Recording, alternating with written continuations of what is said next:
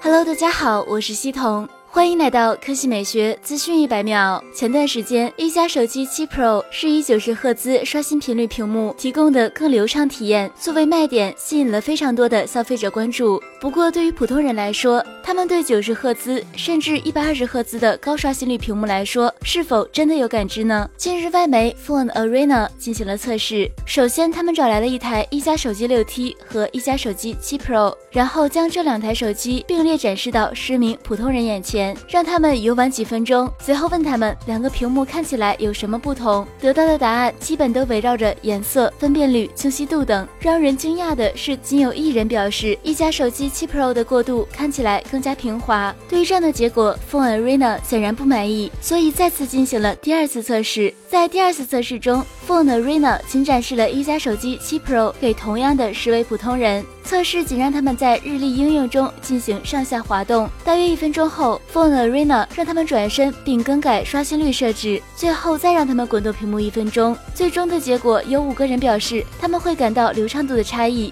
其余五人则仍然看不出六十赫兹和九十赫兹之间的差异。对于此次测试，Phone Arena 表示并不能给出一个确切的答案。更高的刷新率看似是人们都能看到的东西，但测试中大多数人都不会注意到它。除非你指出。